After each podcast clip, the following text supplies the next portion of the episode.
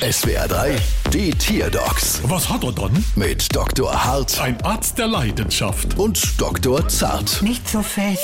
So, was haben wir dann? Es ist ein Gecko. Aha, und was hat es dann? Er fällt immer von der Wand runter. Oha, da kann er sich ja verletzen. Ich empfehle Ihnen deshalb unsere Tierkrankenversicherung. Äh, nein, danke. Was wir auch neu im Sortiment haben, ist eine Tierlebensversicherung. Und wir haben jetzt auch neu eine Tierberufsunfähigkeitsversicherung. Ja. Mein Gecko hat keinen Beruf. Außerdem habe ich erst alle Versicherungen gekündigt. Dann sind Sie selber schuld. Herr, du rutsch durch. Mama laut, Mama leise.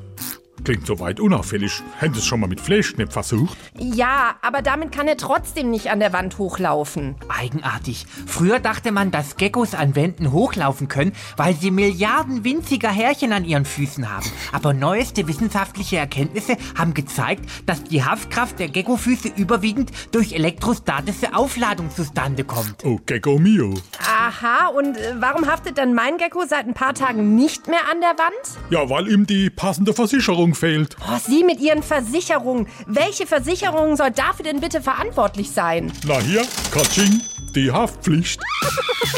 Bald wieder. Was hat er dann?